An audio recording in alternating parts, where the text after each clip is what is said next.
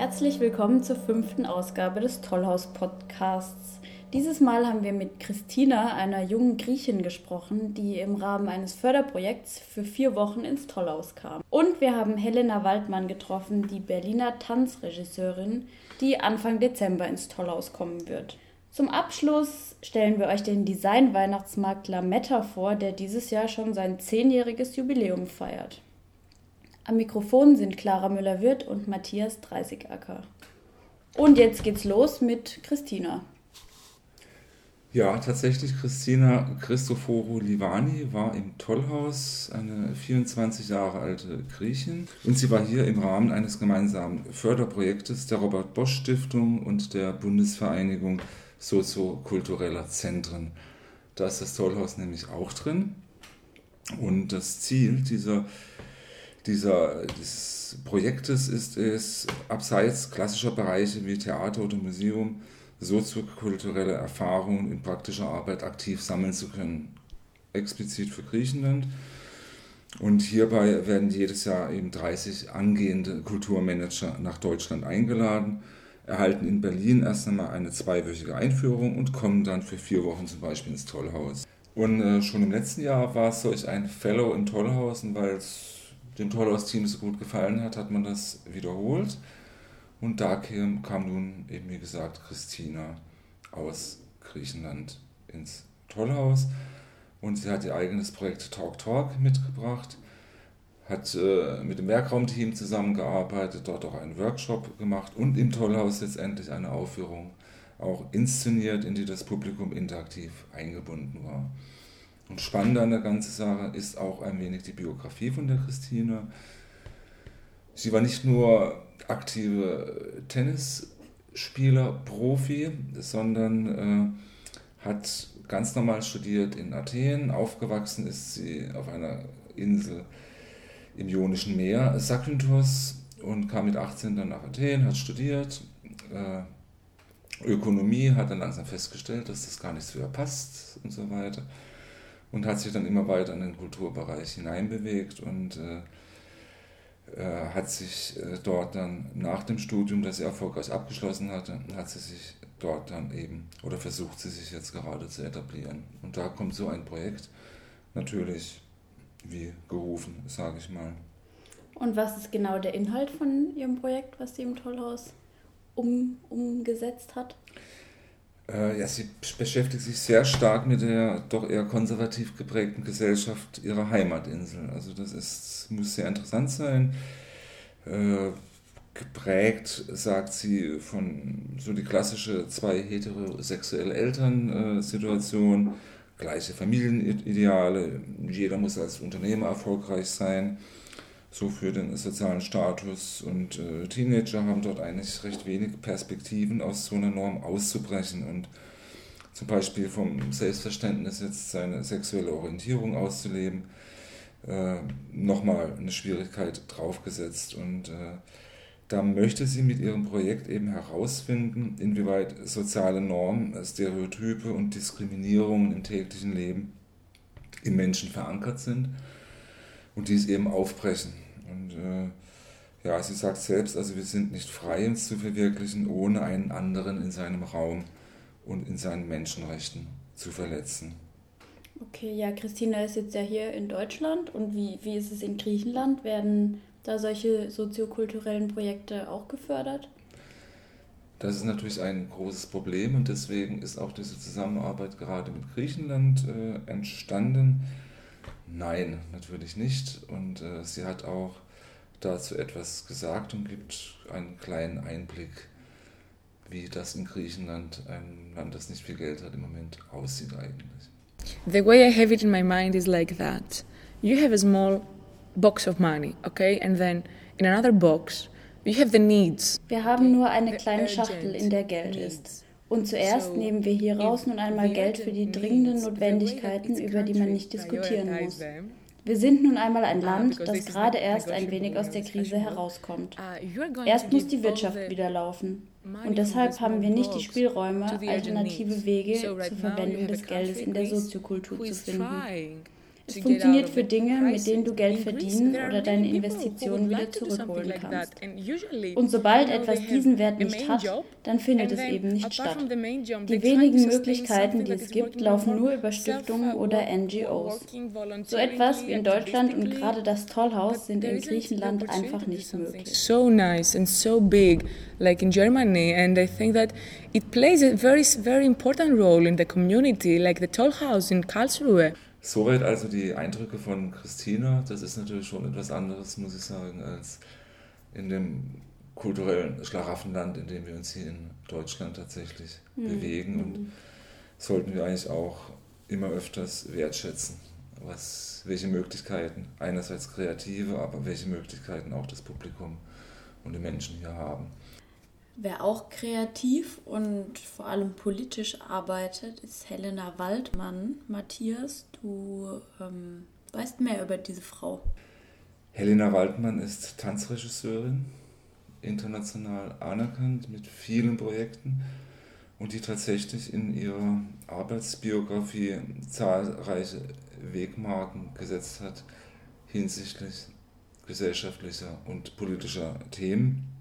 Sie hat in Palästina einen Kurzfilm gedreht, in Teheran mit iranischen Frauen gearbeitet. Sie hat sich dem Thema Asyl äh, gewidmet, aber auch den, ja, dem Thema moderne Arbeitsdiktatur, das die moderne Gesellschaft umtreibt.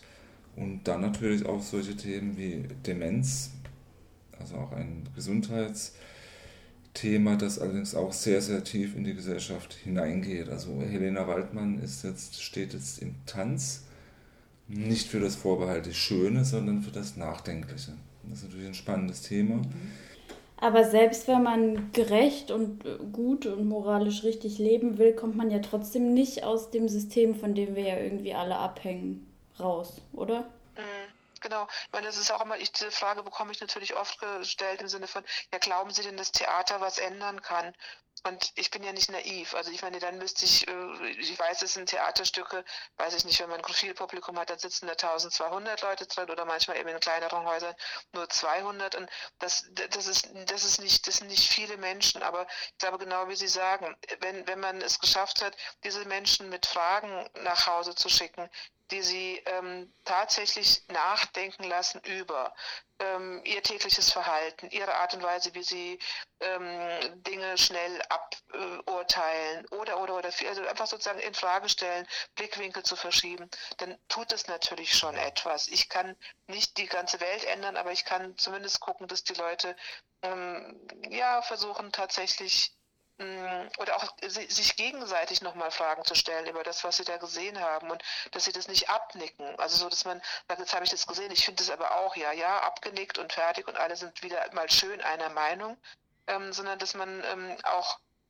insofern ähm, aneckt, dass man sagt, man hat Thesen aufgestellt, die danach auch diskutiert werden müssen. Und man merkt, es kann auch gerne mal ein Moment unbequem sein. Und das müssen nicht immer alle gleich Ja dazu sagen, sondern einfach mal es auch auszuhalten, dass etwas behauptet wird, ähm, was nicht äh, so allgemeiner, allgemeiner Zustimmung sofort unterliegt. Ja, die setzt sich ja offensichtlich mit sehr sperrigen Themen auseinander. Wie sieht es denn mit dem Publikum aus? Also wird es vom Publikum und auch von den Veranstaltern eigentlich honoriert? Also wenn man sich gerade mal Karlsruhe anguckt und, und, und, schaut, also wer alles die Schwarzwaldhalle oder die DM-Arena in äh, Rheinstetten füllt, dann ahnt man eigentlich schon, dass es nicht einfach ist. Und ja. da hat sie sich eigentlich auch sehr, sehr deutlich dazu geäußert ich merke das bei mir ja auch, es gibt die treuen Kandidaten, wie zum Beispiel jetzt Karlsruhe, die, wir sind ja schon seit vielen Jahren zusammen. Es gibt so die ganz treuen, die sagen, uns ist es aber wichtig, dass solche Sachen vorkommen. Es gibt aber auch ganz viele, die sozusagen auch wegfallen, weil sie merken, sie müssen ein anderes Programm machen, sonst kriegen die überhaupt niemanden mehr in ihr Haus rein. Und dann sind es eher die seichteren Sachen. Ähm, und dann steht man eben da mit seiner eigenen Verantwortung und fragt sich jetzt, mache ich jetzt auch Easygoing? Oder, oder ist es mir wichtig, dass für mich der Tanz ein Mittel ist, um gesellschaftspolitische Dinge zu untersuchen? Und dann kann ich halt sagen, das ist das, was mich interessiert und was ich glaube halbwegs kann. dann tue ich eben das. Aber äh, also die Versuchung sozusagen, lieber das volle Haus zu haben und permanent gebucht zu werden, verstehen kann man sie auch, oder? Volles Haus ist auch beim Design-Weihnachtsmarkt Lametta, der dieses Jahr schon zum zehnten Mal stattfindet. Matthias, du bist informiert? Ja, ich bin informiert. Ja, ich, äh, klar, ich bin ja auch schon ein paar Tage älter als du. Und ich habe tatsächlich, war ich damals auch auf der ersten Veranstaltung dabei, als die Lametta begonnen hat. Die Lametta findet am 6. und 7. Dezember im Tollhaus statt. Es war nicht immer so. Angefangen hat es in der Fleischmarkthalle, gerade rüber über die Straßenbahn, äh, in recht lässigem, charmantem Ambiente. Und äh, seither hat sich die Lametta doch tatsächlich als ja, Kultveranstaltung ent, entwickelt. Äh, in, auch in diesem Jahr sind jetzt wieder fast 70 Stände dabei und insgesamt fast 100 Hersteller, die ihre Produkte anbieten werden. Und äh, hinzu kommt ein Kulturprogramm und Kindermitmachaktionen. Und äh, die Organisatoren, die sagen selbst, also es reicht aber auch nur schauen und staunen, kaufen. Muss man nicht mal, man kann eine gute Zeit äh, verleben. Und das ist auch tatsächlich so. Das macht also wirklich Spaß. Und äh, ich habe nochmal gesprochen mit der Gloria Schmidt. Die war nämlich von Anfang an im fünfköpfigen Organisationsteam dabei. Also als das Ganze angefangen hat. Und äh, die hat, äh, die Gloria sagt zum Beispiel, was sich von Anfang an nicht geändert hat, ist, dass sie rund dreimal so viele Bewerber haben als tatsächlich Ausstellungsmöglichkeiten, Plätze für die für die Händler und für die Kunsthandwerker. Und äh, sagte Gloria dann selbst, also einerseits ist es ein Segen natürlich, ja, dass man die Veranstaltung auch kuratieren kann. Das heißt, die können aussuchen, wer kommt, wer kommt nicht, hm, wie können wir das Ganze gewichten und aber gleichzeitig natürlich auch das schwere Leid, dass man sehr guten, äh, sehr tollen Sachen auch mal absagen muss. Okay, und warum ist die Lametta jetzt eigentlich so besonders beliebt? Also war es von Anfang an irgendwie klar, dass das so einschlägt oder wie hat sich das entwickelt? Also das war ganz bestimmt klar, dass es so, so einschlägt. Es kam ja auch in Karlsruhe relativ spät, sowas gab es nicht. Also einen eigenen äh, Markt, gerade Weihnachten, Weihnachten äh, so hochqualitativ und so liebevoll mit so viel Charme und so selbstverständlich ist es eigentlich nicht, dass sowas auch einschlägt. Das hätte auch ganz schnell in der Nische landen können und äh, auf dem Schlachthof und was weiß ich. Aber das hat schon von Anfang an funktioniert und die Gloria erinnert sich, ich denke, das erzählt sie jedes Mal, aber wir hören es auch jedes Mal gerne, erinnert sich sehr gerne an den ersten Tag, als die Tore aufgingen. So eine Geschichte, die ich immer ganz gerne erzähle in dem Zusammenhang, ist, dass wir bei vor der Türöffnung der ersten Lametta da waren wir eine Stunde lang vorher, sind wir natürlich ganz aufgeregt rumgerannt. Die Aussteller waren schon alle an ihren Plätzen und die Tür war noch zu und ähm, da war auch noch so ein Vorhang davor in der Fleischmarkthalle und wir haben eine Stunde vorher und so wir fünf uns überlegt, so, was wir denn machen, wenn jetzt niemand kommt. Ob wir den Ausstellern ab und zu zur Erhaltung der Laune mal ein Glas Sekt ausschenken. Also solche Gedanken haben uns umgetrieben. Aber als wir die Tür dann geöffnet haben, haben wir schon gemerkt, da müssen wir uns gar keine Gedanken drüber machen.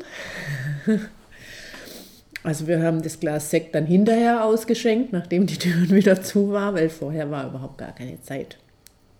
Das ist wirklich sehr schön, dass wir das äh, so immer erleben dürfen dass das einfach ähm, gewollt ist, so dass das gut ankommt, dass sich offenbar viele Leute da auch wohlfühlen, dass wir die Mühe, die wir uns da machen mit der Deko und so, dass das auch wertgeschätzt wird. Ja, du hast ja vorhin auch schon gesagt, dass die Lametta in der Fleischmarkthalle ihre ersten ähm, Veranstaltung hat oder angefangen hat. Ähm, und warum ist man dann genau ins Tollhaus gezogen? Ja, warum man ins Tollhaus umgezogen ist, daran erinnert sich die Gloria auch noch sehr, sehr gut.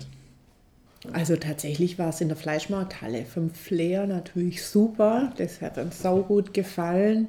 Es war aber auch bitterkalt, äh, also von Toiletten und äh, Abschließ und so. Es war halt jetzt auch alles andere als komfortabel und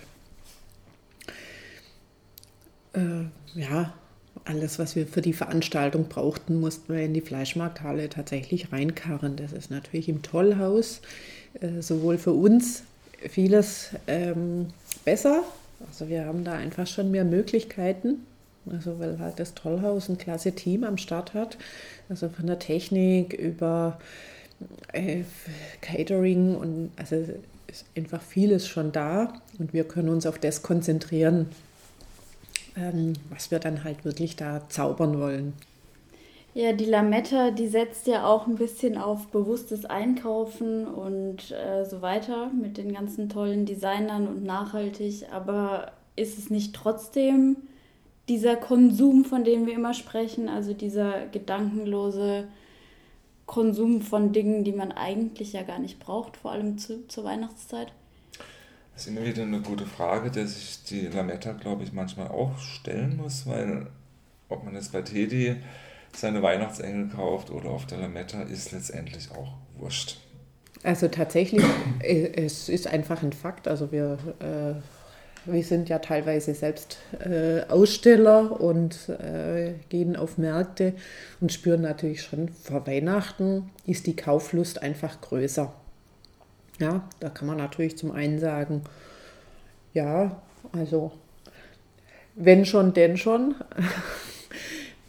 äh, unser Konzept bei, bei Lametta ist ja nicht dem, dem Konsum hier ähm, freien Lauf zu geben, sondern also das bewusste Einkaufen, dass man sagt, spricht ja nichts dagegen, sich zu beschenken, also sich selber oder eben andere zu beschenken, also die Geste an sich, mir gefällt es, ich mache das gern, aber ich tatsächlich, ich habe es jetzt nicht so als einen Zwang und diese Wichtigkeit und ich finde das einfach auch immer schön, ähm, dass man also, äh, also ich hoffe, dass uns das gelingt, äh, dass man, dass man auf der Lametta auch einfach sein kann und, und schauen kann. Also es, wir sagen ja auch schauen, staunen, kaufen. Also das Kaufen steht an dritter Stelle. Soweit also die Gloria und soweit die Lametta. Die Lametta findet statt am Nikolaustag, Freitag, der 6. Dezember von 15 bis 22 Uhr und am Samstag, 7. Dezember ist sie von 12 bis 20 Uhr geöffnet. Der Eintritt beträgt 3 Euro. Kinder und Jugendliche unter 16 Jahren sind frei. Weitere Informationen unter www.lametta-ka.de oder auch natürlich, wie immer, www.tollhaus.de. Ja, das versetzt einen doch schon in, in ganz weihnachtliche Stimmung. Abgesehen von Weihnachtsmärkten oder der Lametta gibt es auch noch den Kulturring Adventskalender. Da ähm, kann man jeden Tag im Dezember ein Veranstaltungsticket oder sonstige Mitgliedschaften gewinnen, auch vom Tollhaus. Und wer sich da noch weiter informieren will, der geht am besten einfach auf www.kulturring-karlsruhe.de. Die Helena Waldmann kommt ja am 3. Dezember ins Tollhaus mit ihrer aktuellen Produktion Der Eindringling, eine Autopsie. Ähm, das Stück verbindet Tanztheater mit asiatischer Kampfkunst und den menschlichen Körper mit dem System Staat. Das Stück handelt von der Angst vor dem Fremden und setzt die Wirkung von Viren und körperlicher Immunität in eine Art Wechselbeziehung zu Gefahren für eine Gemeinschaft. Ja. Das war's.